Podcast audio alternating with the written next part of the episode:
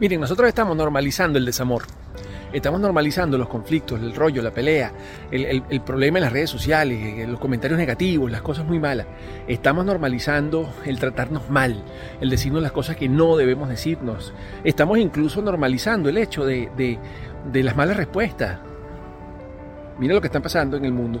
Miren todas las cosas que van sucediendo y tenemos que darnos cuenta que mejor es que empecemos a ser civilizados, mejor es que empecemos a trabajar la buena voluntad, la buena nota, la buena vibra, porque sin duda alguna, en la medida en que nosotros normalizamos la violencia, en la medida en que nosotros normalizamos el comportarnos mal, el decirle a la gente lo que nos provoque, lo que nos venga en ganas, sin importarnos absolutamente nada, estamos normalizando el maltrato.